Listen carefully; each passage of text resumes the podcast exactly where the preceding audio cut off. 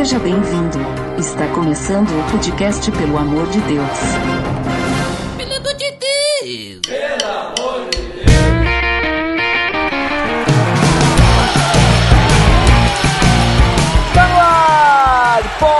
Podcast, pelo amor de Deus, eu sou Ed The Drummer e tenho dois exemplos de jovens para falar comigo hoje. Primeiramente, direto dos Piacast, Abre Globo! E aí, galera, tô aqui já pra dizer que tem que acabar o jovem. Olha só, polêmica, polêmica, mas também aqui para falar conosco, também lá dos Piacast, uma pessoa cosmo-peripateica, Mael Spinelli. E aí, pessoal, o que eu tenho a dizer é que se você é jovem ainda, amanhã velho será, a menos que o coração sustente que a juventude nunca morrerá. Olha, ali sabe Olha as aí. palavras, hein? Ó, muito bom, muito bem lembrado. Sabedoria milenar. E eu queria dizer, então, para finalizar essa introdução, que nós estamos reunidos hoje para conversar sobre o jovem exemplar. Tá beleza, Edson! Você está escutando o podcast do site pelamordedeus.org.br, que vai ao ar sempre nas sextas-feiras, a cada 21 dias. Curta nossa fanpage em facebook.com.br oficialpadd. Também siga no Twitter através do arroba underline PADD. Ou entre em contato conosco através do e-mail contato arroba pelamordedeus.org.br.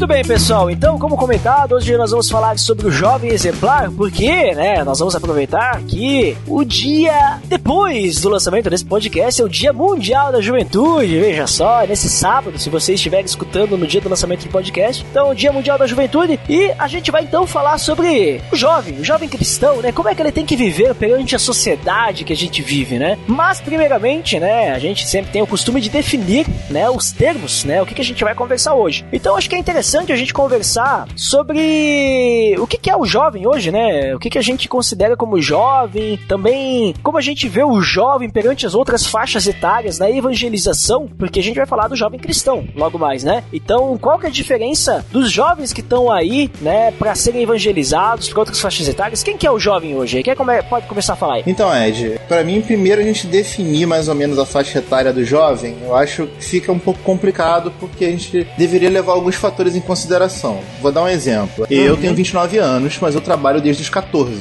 Então, se for falar em questão de experiência, eu já não sou tão jovem. Mas, por exemplo, eu não sou casado, então em questão de relacionamento, eu sou um cara bem jovem. Uhum. Agora, se eu for comparar a minha experiência com a do o Iago Martins, do Dois Dedos de Teologia, que é mais novo do que eu, ele é mais experiente, então ele seria mais velho do que eu nesses pontos. Entendi. é, é bem complicado, porque até teve aquele episódio que a gente falou sobre o jovem na igreja, né? Inclusive, link no post post que a gente também teve essa dificuldade de definir o que é o jovem, né? Que é a faixa etária, né? A faixa etária do jovem. Mas faz parte, né? A pergunta tá aí meio que pra é, gente só se entender. Eu, eu, eu, entenderia como a faixa etária do jovem a faixa em experiência. Para mim seria a melhor é, definição pra faixa. Então, assim, não, eu não estou definindo um número, não estou dizendo que começa com tal idade, nem com qual idade termina, mas quando a gente vai tratar com alguém em experiência, a gente vai entender que essa pessoa é jovem nesse assunto né? Tanto que para mim não funciona, por mais que eu brinque de vez em quando, não funciona a história dos dois jovens ricos, né? Porque para mim Jesus não era jovem, era bem experiente.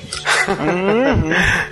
Mas e a questão de se a pessoa se sente jovem, ela é considerada jovem também? É, e aí, e agora? Porque tem umas pessoas aí que participam de ministério jovem aí, com uns 30 e poucos, 40 anos, 50. Não, 50 também já é demais, né? Mas já vi, não. já vi, né? A gente participando, nada contra, né? Porque sabe como é que é, né? Se você é jovem ainda, né?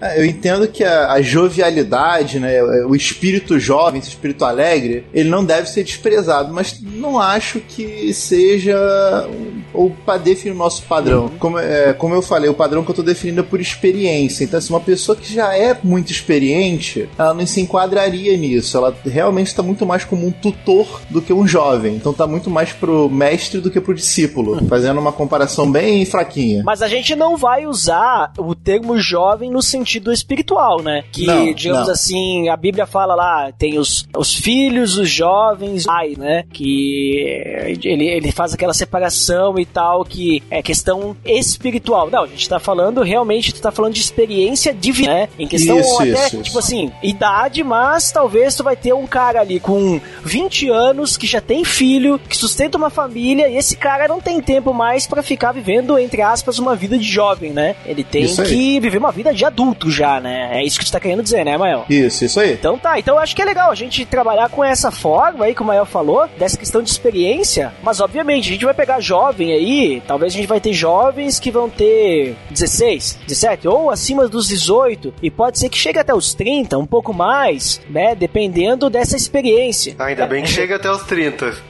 Mas dependendo dessa experiência aí, como ela comentou. E daí, essa faixa etária e essa mentalidade, né, jovem, é, digamos assim, é diferente a evangelização de outras faixas etárias? Na opinião de vocês, o que, que vocês percebem aí? Como jovens, né?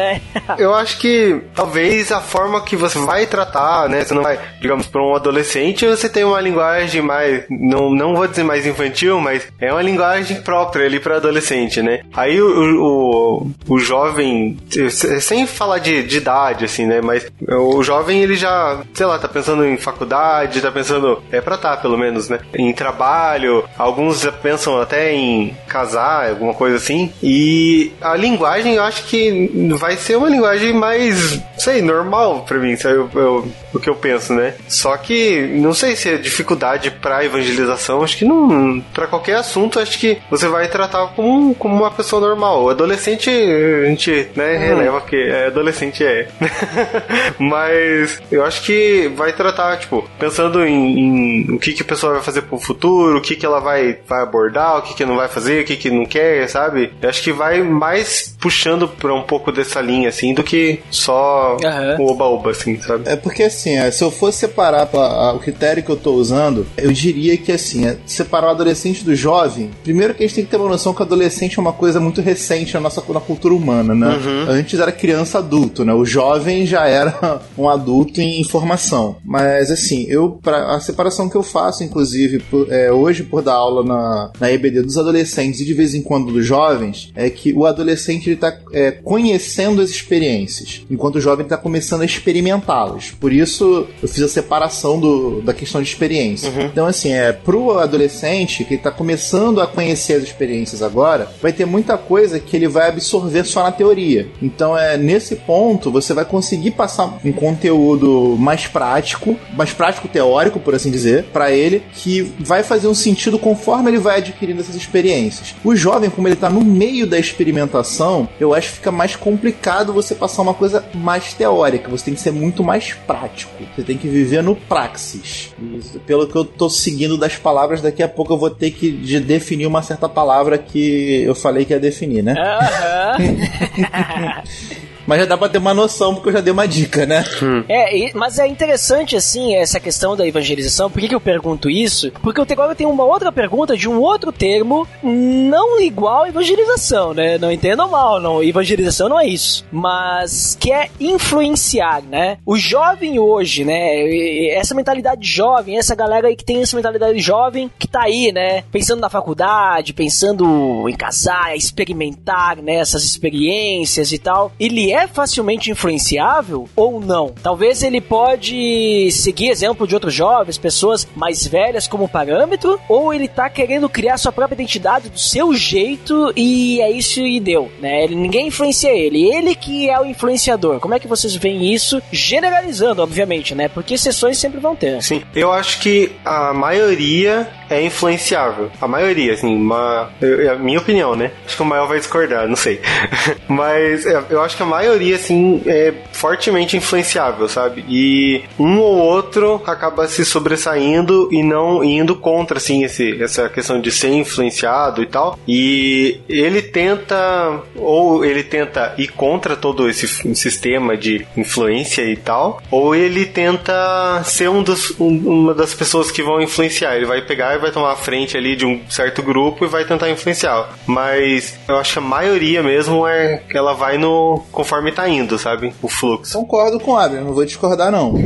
vou só. Eu, eu faria, eu diria que é um meio termo entre influenciador e o influenciado. Eu vou dar um exemplo de uma coisa que eu vi muito acontecer na minha juventude. As pessoas falarem da moda alternativa. A pessoa fala assim: ah, eu sou alternativo. Só que o alternativo segue um padrão. Então já deixou de ser alternativo. Uhum. Então você vê muito isso, a pessoa falar assim: ah, não, eu sou alternativo, eu não sigo padrões. Essa pessoa tem sempre o cabelo colorido, usa sempre o mesmo tipo de roupa que essas outras pessoas que também se dizem alternativas. Aquela, aquela calça grudada, né? Isso, você destoar deles, que aí você seria alternativo, não. Você não é alternativo, você faz parte de outro grupo. Então é, eu entendo que assim, eles são influenciáveis no mesmo tempo que eles estão dizendo que não são. Então, assim, é, é, é meio que um paradoxo, dizendo assim, ah, o que é o não ser influenciado? O que é o não ser influenciado? É ser influenciado só pelo que eu quero. Mas aí o paradoxo maior vem agora, porque assim, se a gente pensa, e, e eu concordo com vocês porque eu vejo a mesma coisa, né? Que a maioria dos jovens, eles são muito influenciáveis, né? Eu vejo a galinha, e assim, eu digo mais, os adolescentes, por mais que ele tenha aquela rebeldia e tal, eles têm que ser os caras, eles também são influenciados,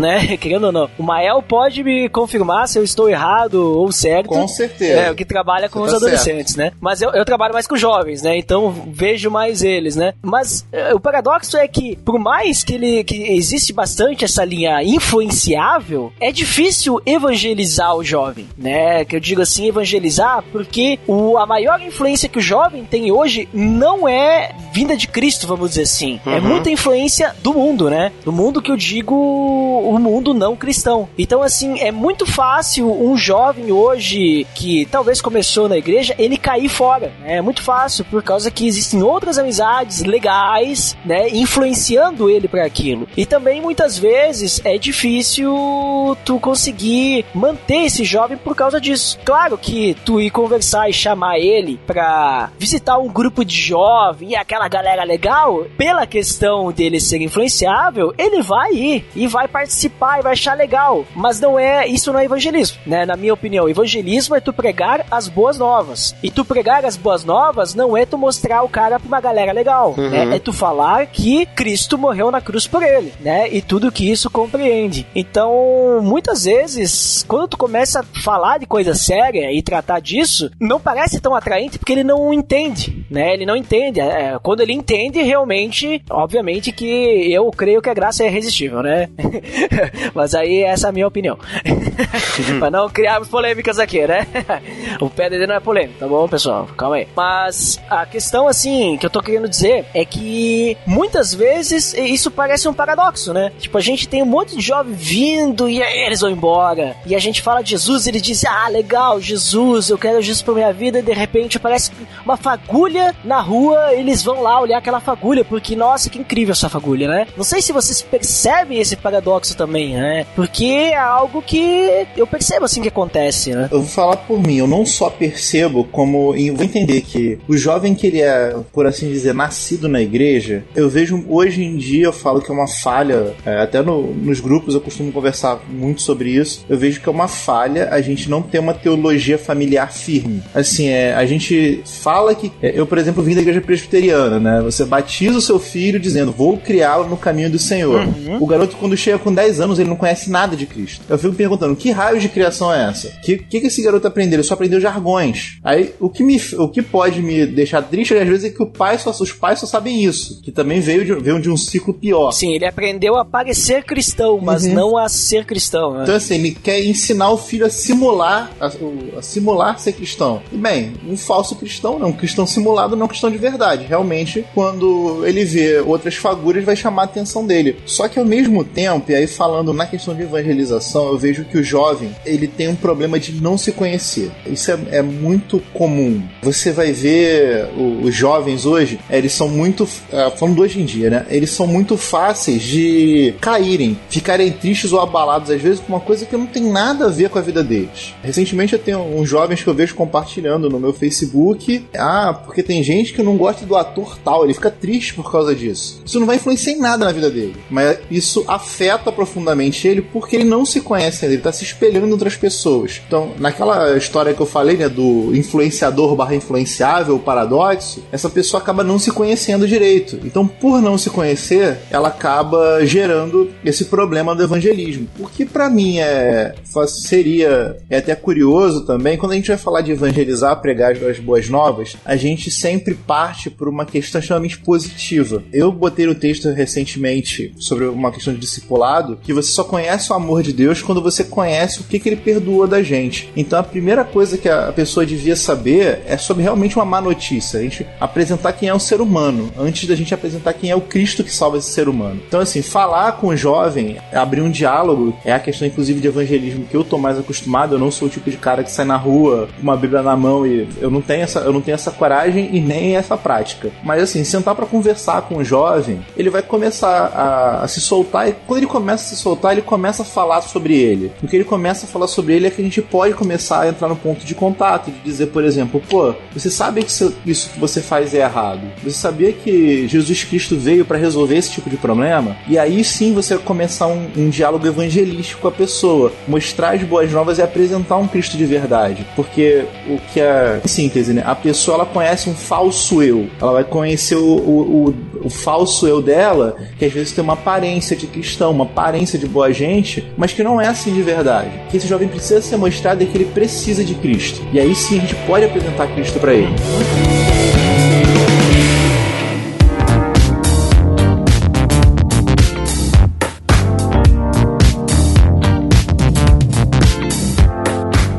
pessoal, a gente conversou um pouquinho ali sobre o, o que a gente entende aí pro jovem e tal. E legal aí os comentários que a gente teve sobre essa questão da influência, porque agora nós vamos inverter o papel, né? Nós estávamos falando sobre, ah, como o jovem é influenciável e tal. Mas olha só, eu vou trazer um versículo aqui e eu gostaria que a gente debatesse sobre ele, sobre as perguntas que eu vou fazer e também se vocês tiverem outros versículos para adicionar, sem problema nenhum. É o versículo que surgiu a ideia desse episódio, que tá lá em 1 Timóteo capítulo 4, versículo 2. Eu vou ler aqui na versão NVI, que é na versão internacional. Diz o seguinte: Ninguém o despreze pelo fato de você ser jovem, mas seja um exemplo para os fiéis na palavra, no procedimento, no amor, na fé e na pureza. Aqui é Paulo falando para Timóteo, né? Timóteo ele ia ser enviado para cuidar de uma igreja e tal e tudo mais, e ele era um jovem, né? Vamos dizer assim, né? O termo uh, jovem mesmo, né? De maturidade, né? Que nem a gente tá usando aqui. Ele era literalmente um jovem. E aí ele diz que ele tem que ser um exemplo exemplo, né? Um exemplo para aqueles que são fiéis na palavra. Um exemplo no que? No procedimento, no amor, na fé e na pureza. E aí a questão é que a gente está vendo que o jovem hoje, é, o generalizando, ele é bastante influenciável, mas parece que o jovem ele teria que ser o influenciador. Pelo menos os jovens da igreja, né? Na realidade, aqui estamos falando de Timóteo. Já vamos falar se isso aqui se aplica para todos. Mas a questão é então, quando a gente fala daqui, significa que o jovem tem que ser um exemplo, né? Timóteo tem que ser um exemplo e isso vai se aplicar a todo o tipo de jovem, será que a gente pode puxar isso para nós, né? Ou é só para Timóteo? Só Timóteo tinha que ser um exemplo e o jovem cristão hoje, ah não, o jovem cristão hoje pode ser influenciado por outras pessoas da igreja ou por qualquer coisa, ele não precisa influenciar ninguém, ele não precisa dar bom testemunho nenhum para os seus amigos, que são jovens também e são influenciáveis também, né? Ele não precisa ser exemplo para eles, ou não, não, o cristão tem que ser exemplo, o jovem cristão tem que ser exemplo, talvez esse não seja o versículo que vai explicar isso, ou esse versículo nos dá apoio para isso. Então agora é hora de a gente conversar sobre isso. Abner, vou pedir para ti que sei que tu tá na ponta da língua querendo responder essa pergunta.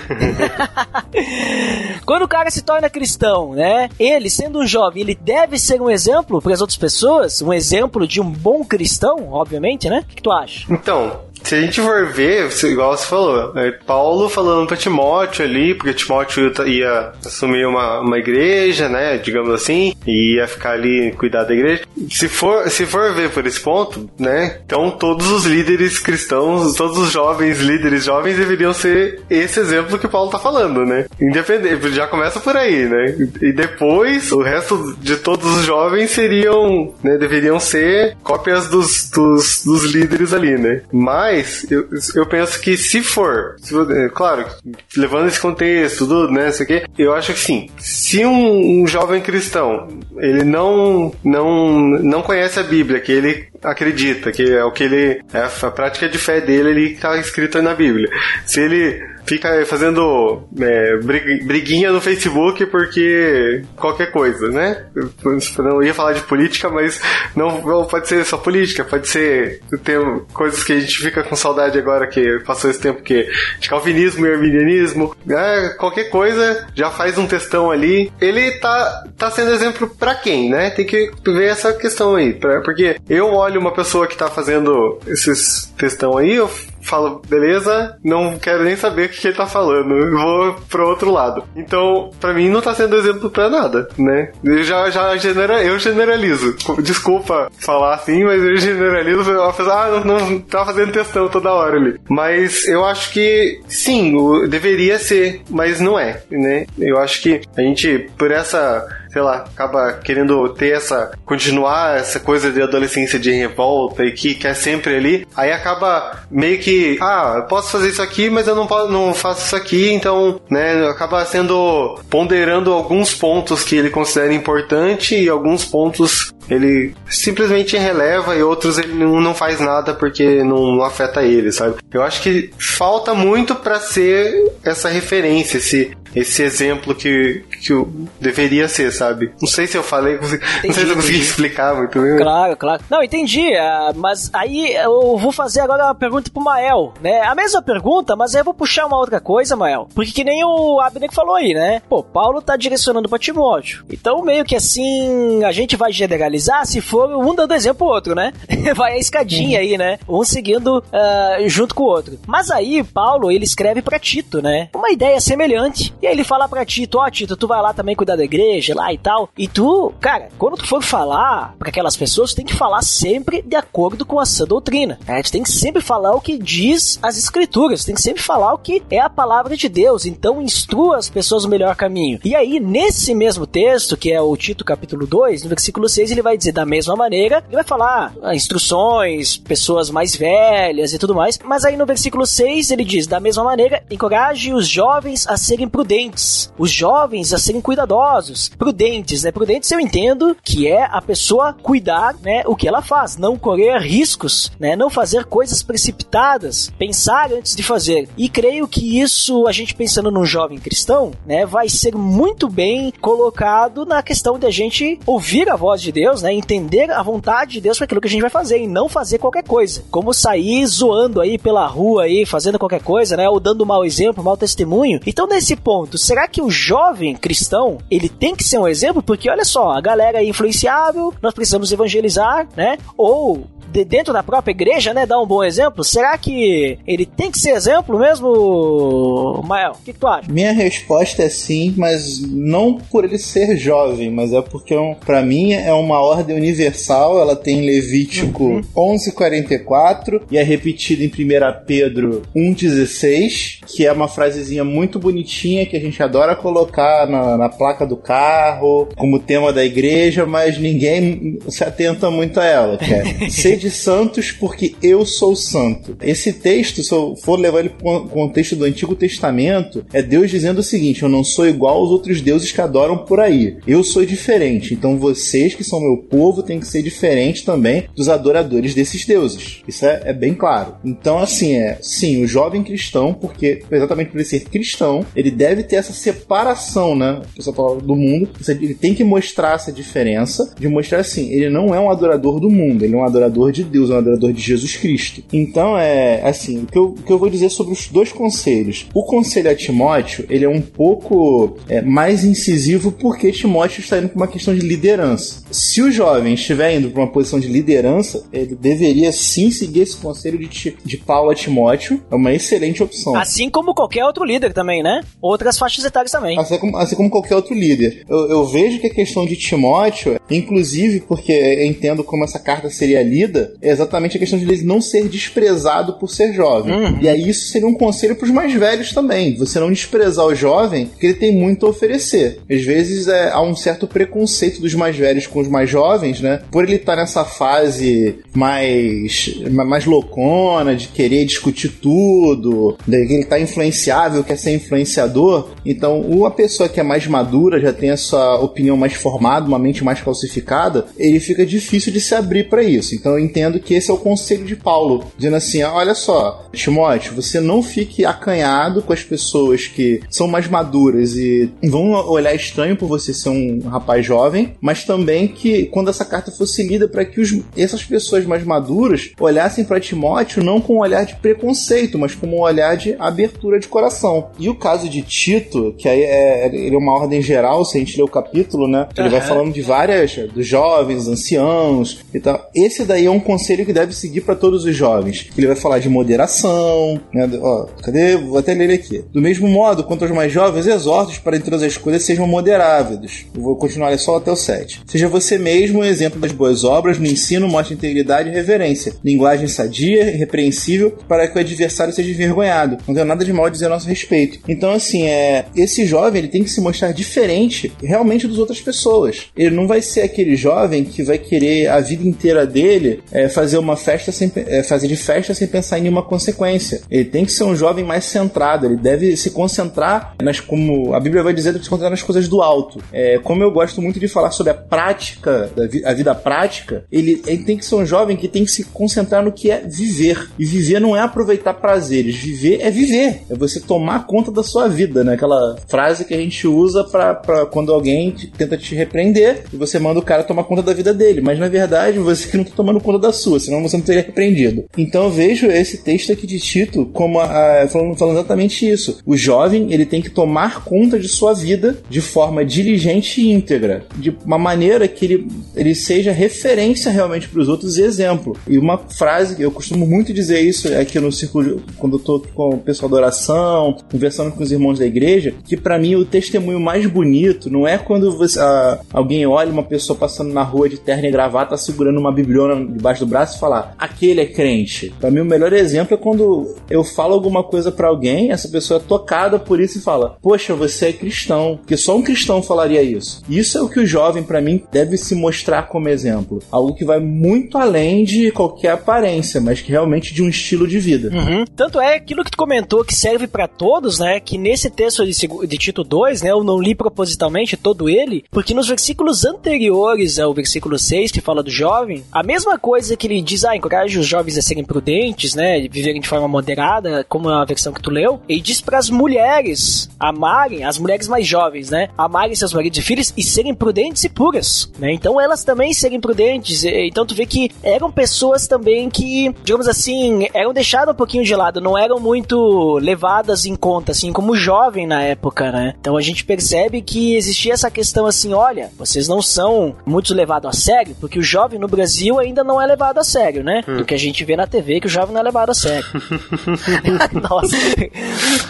Mas ele não é levado a sério e daí a ideia é que ele seja, né, prudente. E é interessante isso que tu falou, Mael, que o jovem, ele deve, não só o jovem, mas todo mundo, né? Mas hoje é a conversa sobre o jovem, né? Então, aplica-se a todos, mas a conversa sobre o jovem, mas o jovem, ele tem que viver a vida e não viver de prazeres, uhum. né? E a vida Sim. é Cristo, né? Jesus, ele é o caminho, a verdade e a vida. Então tem, tem que viver para Deus, né? Esse viver para Deus, ser exemplo e tudo mais, tipo, ele tem que se par de tudo, né? Daqui a pouco, para ele ver isso, ele vai ter que ab abandonar sua vida? A, a resposta é óbvia, né?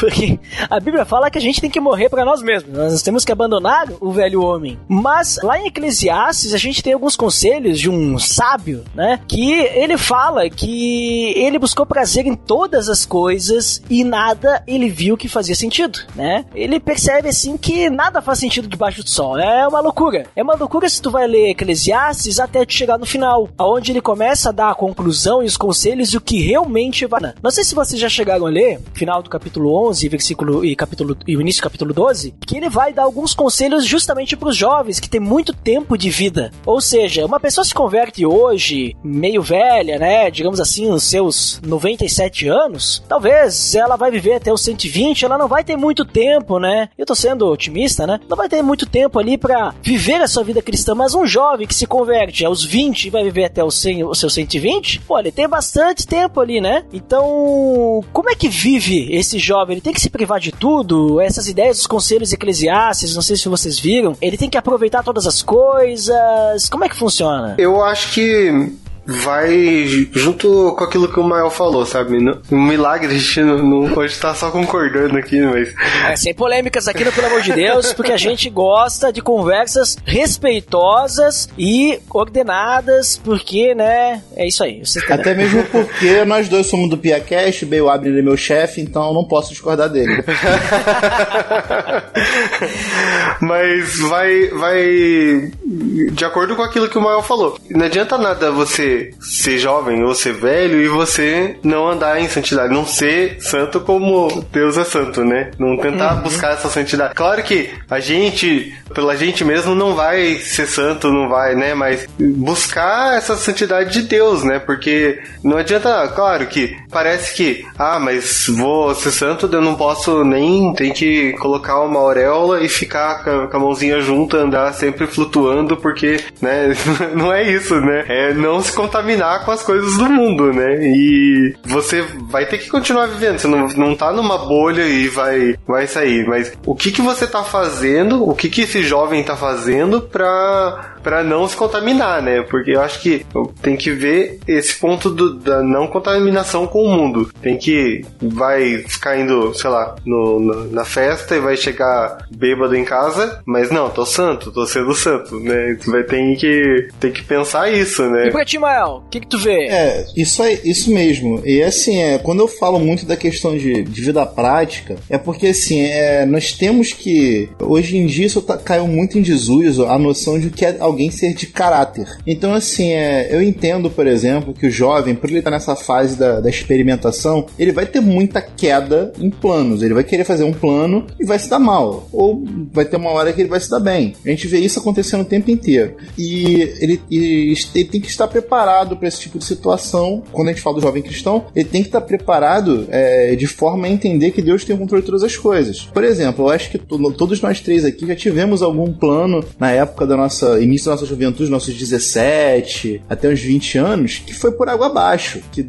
se arrebentou inteiro e você ficou assim, caramba, mas eu, eu jurava que isso ia dar certo pro resto da minha vida. Uhum. Como a gente fala assim, ah, vou dar um exemplo, você pode pensar na vida monástica, por exemplo. Um jovem, agora, sei lá, com uns 15 anos, ele põe na cabeça dele que assim, não, eu quero viver para Cristo e agora eu quero ter uma vida monástica, eu vou ser casto, eu só quero saber de estudar a Bíblia, vou fazer seminário, né, vou, vou virar praticamente um monge. Aí eu acho muito interessante. Quem tem um relato que fala sobre isso é o pastor Augusto Nicodemos. Ele disse que na juventude dele ele pensou exatamente assim: pô, agora vou me dedicar à vida de conhecer apenas a Bíblia, eu quero ser. Eu, pô, quero me desvencilhar do mundo, é, não, não vou me casar, quero ser um homem sozinho. E falou que a primeira vez que ele viu os olhos azuis da esposa dele, ele se apaixonou e acabou com toda essa.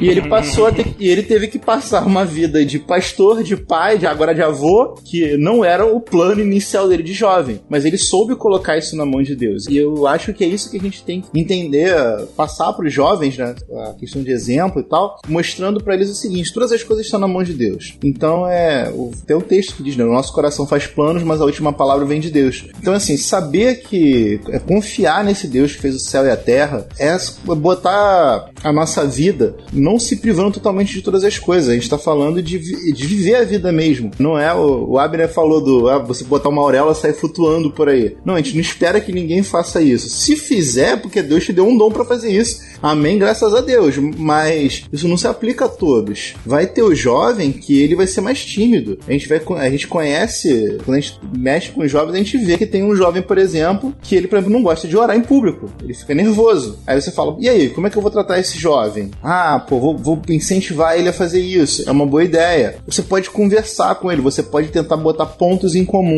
Você pode usar exemplos ao redor dele para que possa fazer ele perder essa timidez nesse ponto. Nessa questão da oração, por exemplo, eu costumo dizer, para quando o jovem fica tímido, costumo virar para ele e falar assim: Cara, você vai falar com a melhor pessoa de todas, uma pessoa que não te julga igual a mim. Você falar comigo, eu vou estar tá te julgando o tempo inteiro. Agora você tá falando com Deus, cara. Deus já te conhece, ele não precisa te julgar. E isso às, ve às vezes, nem sempre funciona, mas às vezes isso acalma mais o jovem, ele fica mais disposto a fazer uma oração, porque nesse caso ele tá sempre esperando a visão dos outros. Uhum. E aí é aí vem mais um ponto. O jovem, ele tem que se espelhar em Deus para fazer as coisas. E aí volta no texto ser de santo porque eu sou uhum. santo. Outra opção ali, do que tu comentou agora no finalzinho da oração, né? Que até eu já fiz e algumas, algumas vezes já em discipulado, né? Que a gente tem prática de discipulado na igreja que eu congrego, começar a orar em menos pessoas, né? No caso, a gente começa a orar em discipulado, porque daí a gente tá sozinho, né? Eu e ele, e o jovem, né? Uhum. E daí, em duas pessoas, não é várias pessoas, né?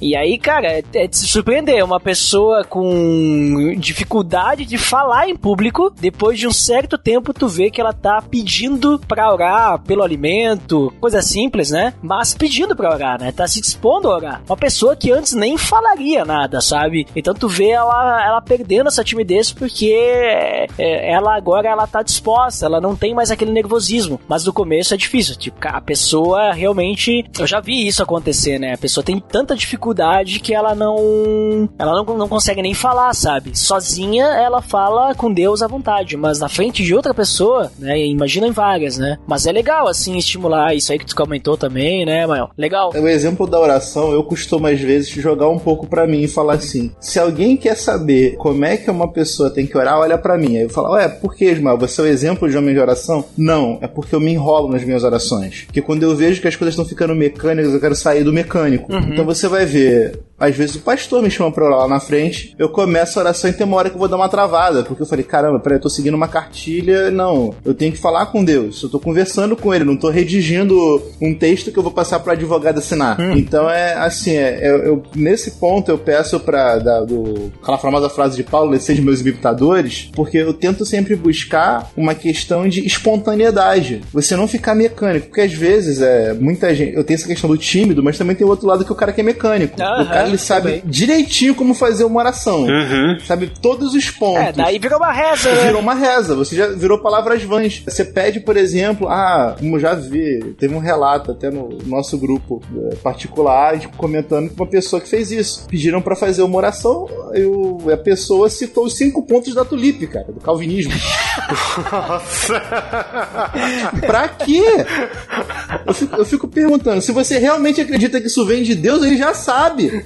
pra que ficar citando isso? Entende? Perdão pela interrupção, mas foi só pra dar esse exemplo. É que acontece comigo e que outras pessoas. Jovem influencer. Oh, influencer. Olha ali, Mael. Viu? Já é a pessoa aí que tá demonstrando que é possível jovem ser exemplo. E é o que Deus quer. Aliás, né? O que, que vocês acham aí que então Deus espera desse jovem afinal? Né? O, o jovem cristão, ele tem que ser, no mínimo, um exemplo, não acham? Concordam com isso? Ele tem que ser, no mínimo, um exemplo. Não só jovem como todo cristão, né? Mas a gente tá falando falando de jovem hoje. Hoje aqui o papo é sobre jovem, e tenho dito, entendeu?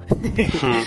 Tem que ser falado isso daqui, tem que ser falado aqui isso aqui, porque não é falado. Jovem no Brasil não é levado a sério. Eu vou usar um termo que é termo de velho, tá?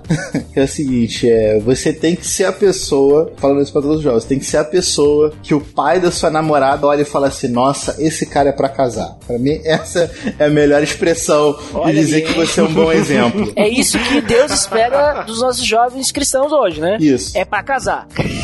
É, pra mim é o melhor exemplo aquele, aquele, aquele pai bem, bem coroa, sabe? Conservador. Uhum. Ele olha, você chega na casa dele, você, você, tem que. Você tira o sapato e abaixa a cabeça, né? Porque o cara é brabo, mas você começa a conversar com ele, ele te conhece, ele vira e fala assim: Nossa, você é alguém para casar. É, por mais que não, seja, não esteja falando com essa intenção, ah, não, todo mundo tem que casar e tal. Realmente tem gente que tem, o dom, tem dom para isso e gente que não tem. Mas é. Mais como um exemplo de, dessa situação, de alguém que já tão exemplar que, al- que uma pessoa que não espere nada de você consiga olhar pra você e falar assim: não, essa pessoa tem valor, essa pessoa tem importância. E nós, como cristãos, nós vamos entender que sempre que alguém fala isso pra gente, que nós temos valor e essa importância, é porque ela não vem de nós, mas vem do Cristo que fez isso por nós. Vem de Cristo. É isso aí, pra ti, Abner. Tu concorda com isso também? O jovem, o mínimo pra Deus, ele tem que ser exemplo. O que tu acha? O mínimo, eu acho que o mínimo sim, né? É, é difícil, é difícil. Ninguém falou que ia ser fácil também, né? É, então.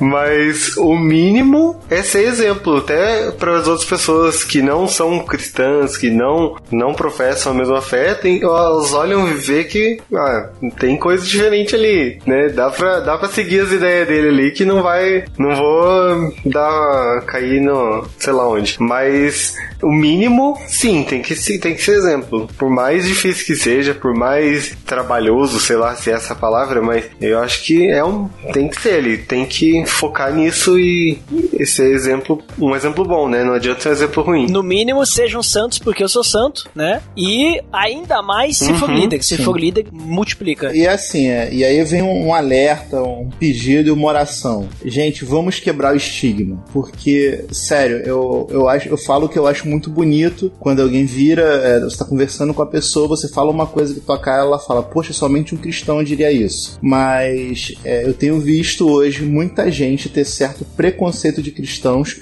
por causa de péssimos exemplos. Então, assim, é, a gente como cristão, seguir aqueles conselhos, ser ponderado na língua, na linguagem, tomar cuidado com, com o que vai fazer. É, eu sou um cara brincalhão, é, o pessoal que tá no grupo sabe, eu, eu gosto de ficar brincando o tempo inteiro, contando minhas piadas sem graças. Eu sou assim no trabalho também. Eu falo assim, mas eu procuro buscar um meio de conter as coisas, por exemplo, que eu sei que não contribuem em nada. Como, por exemplo, eu já tive uma conversa com uma pessoa que, assim, é falando sobre uma situação revoltante, e o meu sentimento na, naquela, naquela hora que ele falava aquela situação era o mesmo dele. Só que no meu coração eu não podia falar aquilo. Então eu discordei. Ele até estranhou, ele falou assim: Poxa, mas a gente pensa tão parecido. Eu falei assim: Não, mas eu não, eu não posso pensar assim. É, isso não, não é o que Cristo quer. Não foi o que, não foi o que Cristo me ensinou. Ele até discordou, falou assim: Pô, mas aí você acha que você tá errado? Você tá sendo bonzinho demais nesse ponto. E eu falo: Olha só, eu não, não posso e além disso, eu entendo que aqui é meu limite. Dou razão pro que você fala, entendo a sua revolta, sinto a mesma revolta, mas não acho que isso é motivo para tomar a atitude que você está citando. Então, assim, é, essa ponderação que é o texto de Tito, que também volta ao ser de Santos, precisa ser incentivada. E no final a gente vai acabar caindo no fruto, no fruto do espírito, né? Que inclusive a gente tem uma série aqui no PDD, link no post. Uhum, isso aí. Isso que o Mael tava falando, eu tava. Hoje mesmo tava no meu trabalho e daí tava.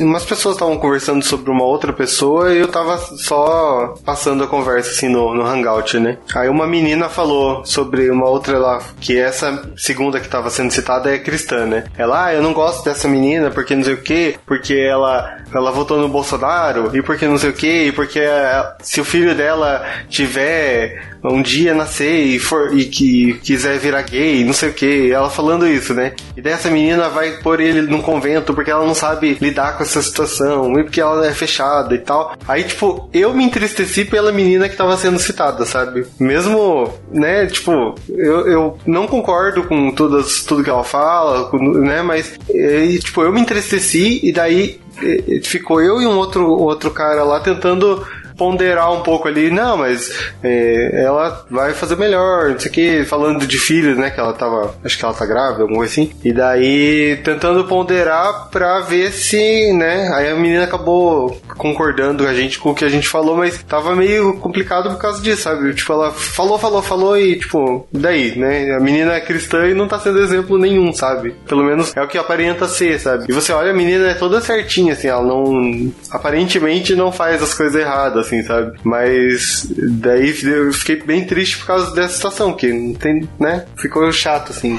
o negócio. Sabe o que que isso acaba me lembrando? Essa situação que você me, me, me falou? Hum. Do jovem rico. Ele tinha todas as riquezas, cumpria a lei desde a juventude, mas quando Jesus mandou ele largar tudo que tinha pra segui-lo, Ele não fez. travou, né? Uhum. Não fez. É bem isso. Então, assim, é, é aquele jovem que transparece que tem tudo, mas na verdade não tem nada. Ele tá numa condição de miserável pior que os miseráveis. Né? Porque aquele miserável que não tem ciência da sua, da sua incapacidade. Ele é um seguidor, não um discípulo, né? Isso. É verdade. Mas o problema dessa tua amiga aí é que ela é cristã, mas só que o problema dela é a língua. E a língua, Tiago 3 vai dizer que é, é a pior coisa que tem. É. né? Diz que a língua ela é capaz de destruir muitas coisas. Um pequeno órgão, né? Ela é capaz de fazer grandes coisas. Assim como uma pequena fagulha pode colocar fogo numa floresta inteira. né? Então é aí que é o problema, né? Então não vamos pensar assim, ah, a pessoa é tudo bonitinha e tal. Todo mundo tem a sua fortaleza, todo mundo tem o seu pecado. Uhum. E cabe a nós, né, obviamente, nós orarmos muito, nos entregarmos a Deus, para que a gente possa deixar o Espírito Santo dominar todo o nosso coração, porque enquanto a gente tentar fazer alguma coisa pelas nossas forças, nós não vamos, não vamos conseguir é, viver 100% para Deus, né? Porque a gente não vence o pecado, né? Quem vence o pecado é Cristo, né? Quem vence o pecado é o Espírito Santo. Nós somos incapazes, né? Mas com Deus, com Cristo, com o Espírito Santo, nós podemos viver uma vida para Deus, né? Então é importante a gente se entregar, porque pecado a gente, a gente vai ter os nossos pecados, mas a gente precisa se entregar para ser esse exemplo, né? Verdade.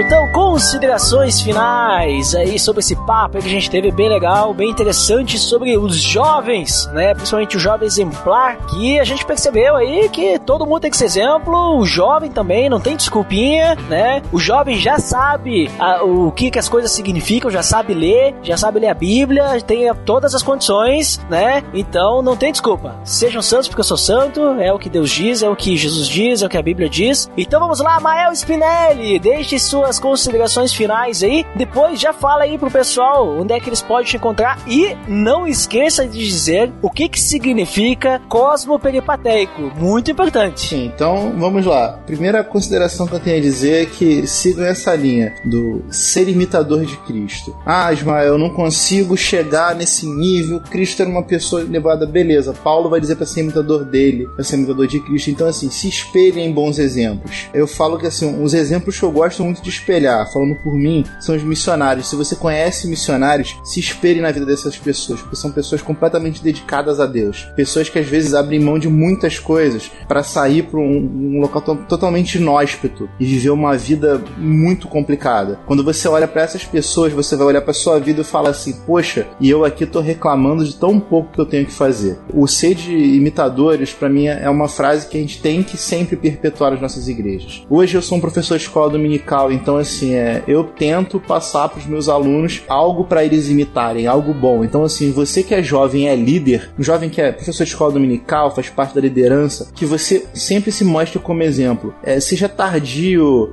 refreia sua língua de vez em quando e tal. E assim, procure bons exemplos. Nós estamos cheios de influenciadores hoje, principalmente no mundo digital, e eles ditam moda e tal. E assim, é, por mais que alguns, como eu já vi, falarem assim: ah, eu não sou exemplo de nada. Pra mim, o cara que fala isso, eu falo, então você não devia estar mostrando sua cara. Que a partir do momento que você se mostra, você já é um exemplo de alguma coisa e vai ter gente querendo se espelhar em você. Por mais que você diga não se espelhem, as pessoas vão se espelhar. O famoso eu faço o que eu digo, não o que eu faço, não funciona, não dá certo. E, e a dica final, e aproveitando para né, responder a minha promessa, é que é o seguinte: você jovem, você tem que olhar ao seu redor e entender que a sua vida prática tem que ser guiada por aquele que fez todas as coisas. Então é tudo pela prática. Cosmo, peri, pateicos. Cosmo, total, totalidade. Peri, mesma palavra que deu origem a perímetro, distância. Pateico vem de praxis, prática. Que a nossa prática seja com o todo. Então, que você seja cosmo, peripateico. Repetindo. Cosmo, todas as coisas. Peri, distância ou caminhada. Pateico vem de praxis, prática. Que a sua vida seja de caminhada caminhada em todas as coisas. Então, prática, caminhada, todas as coisas. Cosmo peripatético, explicado. Sensacional! Mítico! Agora sim eu vi uma, uma explicação estrogonoficamente sensível e, inclusive, eu vou deixar o link no post aí pro Abner falar de onde é que vocês vêm, porque tu não falou. Não, né, deixa com o Mael? Abner, deixa com o Abner. Isso, deixar claro que é o host, que é o host, é o chefe, é o patrão, né? Mas, muito obrigado, Mel, por você gravar aqui conosco. Você nada, por tu gravar aqui conosco, porque a gente tá no sul aqui, né, Tchê?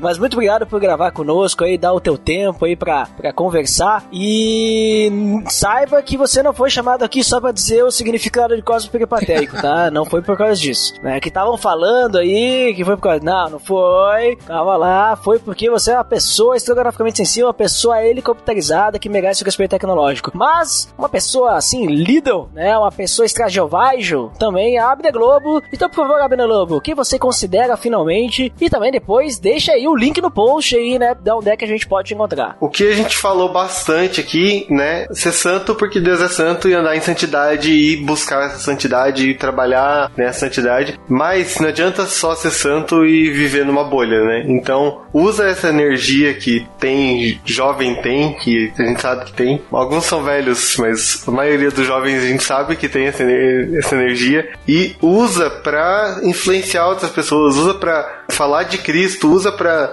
ser um exemplo e tudo isso você vai começar agora e vai, vai continuar pelo resto da tua vida. Então, usa essa energia, essa influência pra influenciar os mais jovens também, os adolescentes que podem querer conhecer os- o mundo aí, as coisinhas aí, fugir um pouco, mas usa pra influenciar mesmo, para mesmo dentro da igreja falar, ó, você tem que ser um exemplo também e começa, vem, chega junto, vamos andar aí, vamos conversar, vamos aprender, vamos e é isso, não usa essa força que tem, né? Porque ser só jovem e morrer nisso não adianta também, né? Então, essas são as minhas considerações finais e vocês podem nos encontrar, eu e o Mael, alguns programas diferentes, mas nós estamos lá no Spiacast, ospiacast.com.br. Inclusive aí, ó, link no post! E o link tá no post. Lá tem programa praticamente toda semana também. A gente também fala de vida cristã, a gente também trata um pouco de cultura, cultura pop, fala de filmes, série, alguma coisa assim. Tem programa pra todos os gostos, eu acho, né? Pelo menos eu, eu penso que sim. Mas e é isso, hein? pode encontrar a gente lá e o Spiacast é isso aí. Deixa eu aproveitar para fazer um jabá pessoal que eu, que eu acabei esquecendo. Opa, à vontade. Você- quando você entrar lá no site do Spiacast, você vai ver agora que vai ter um novo espaço lá chamado Projeto Filadélfia. Projeto Filadélfia foi uma, uma ideia que eu tive aqui, primeiramente na minha região, mas que possa se expandir para outras pessoas, que nada mais é que um apoio a discipuladores. Então, como gente- uma das pautas que a gente falou aqui foi do líder jovem, você é um líder jovem, você está com dificuldade, está precisando de uma ajuda, bem, o Projeto Filadélfia está aí para ajudar vocês. Olha ali então, link no post. E muito obrigado então, o Mael de novo, né? E a Abner também, né? Por você também gravar aqui conosco. Abner, que não é aqui do sul, mas é do sul, veja só. Porque é Curitiba, né, É, a República de Curitiba aqui é, é no sul também. Mas as minhas considerações finais é que realmente nós temos que né, ser exemplos. E acho que é importante a gente pensar nisso que eu acabei de falar. Foi um exemplo de que a gente tem que falar pouco e, e ser mais, né? É, ser mais cristão e tudo mais, né? Porque quando a gente às vezes fala demais, aqueles conselhos que Paulo dá a Timóteo é muito interessante. Que ele fala para Timóteo, fale só, né? O que seja edificante. Para Tito, ele vai falar também, fale só o que for edificante.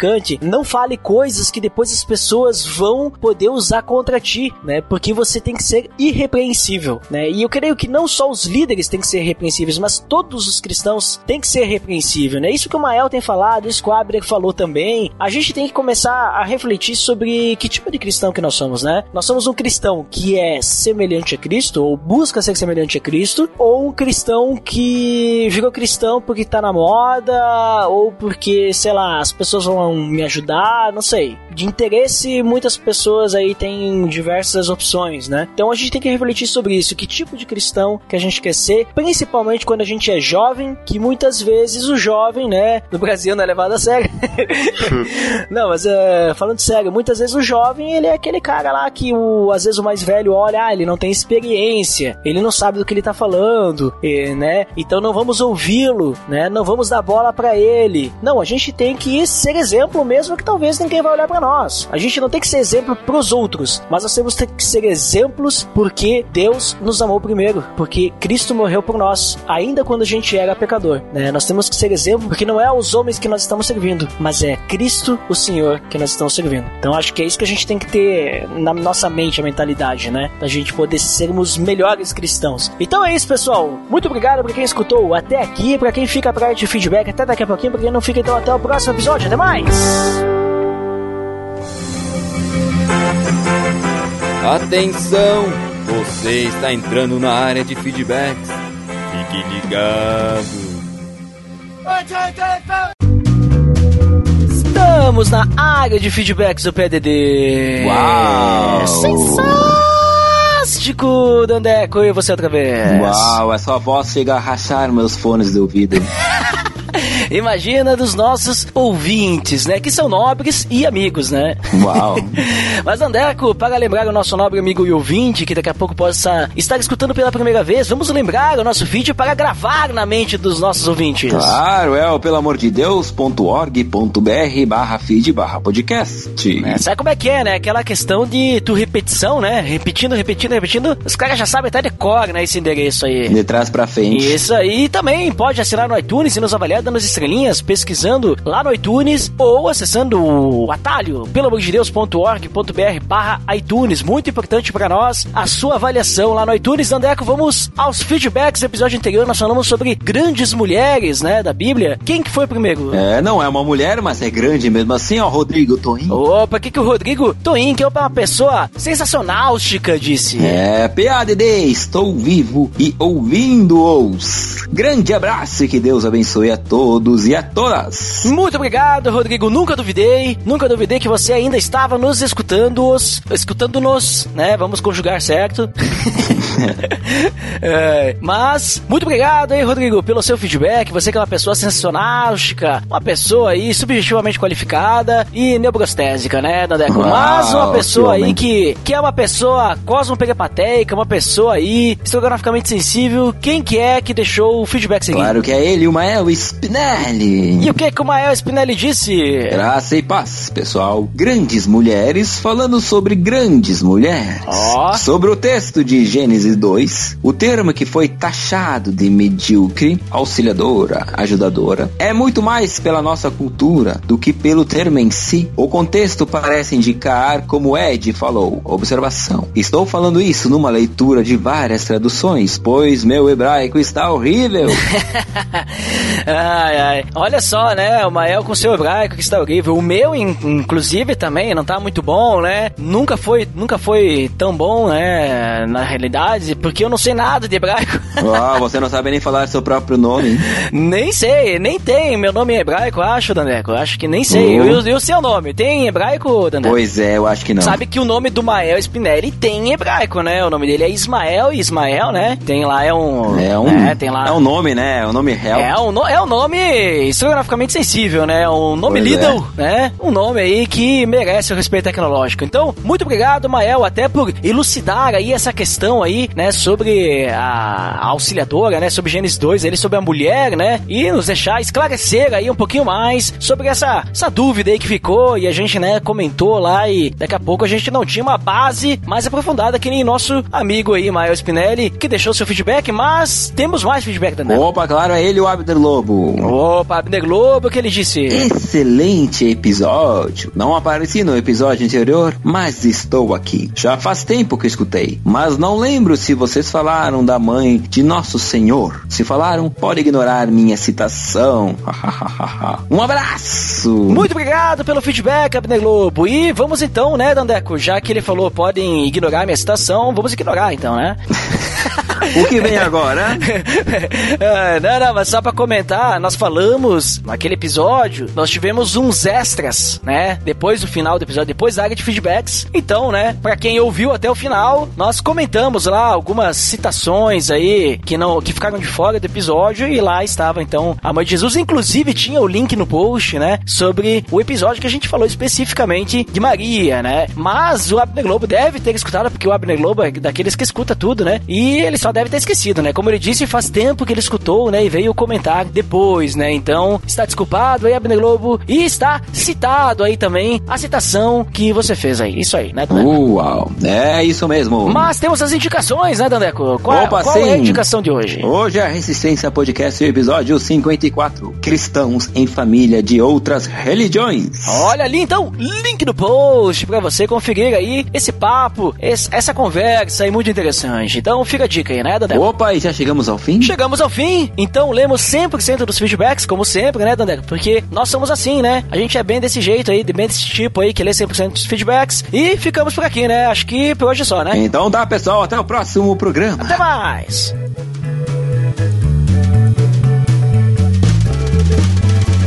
Filho de Deus.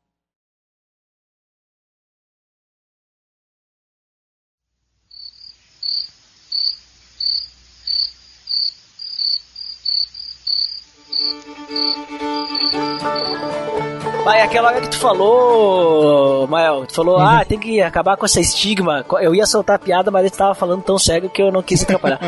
É porque estigmata, né? Mas aí, aí foi, foi até bom que eu não falei. Senão ia, tu ia perder toda a linha de raciocínio.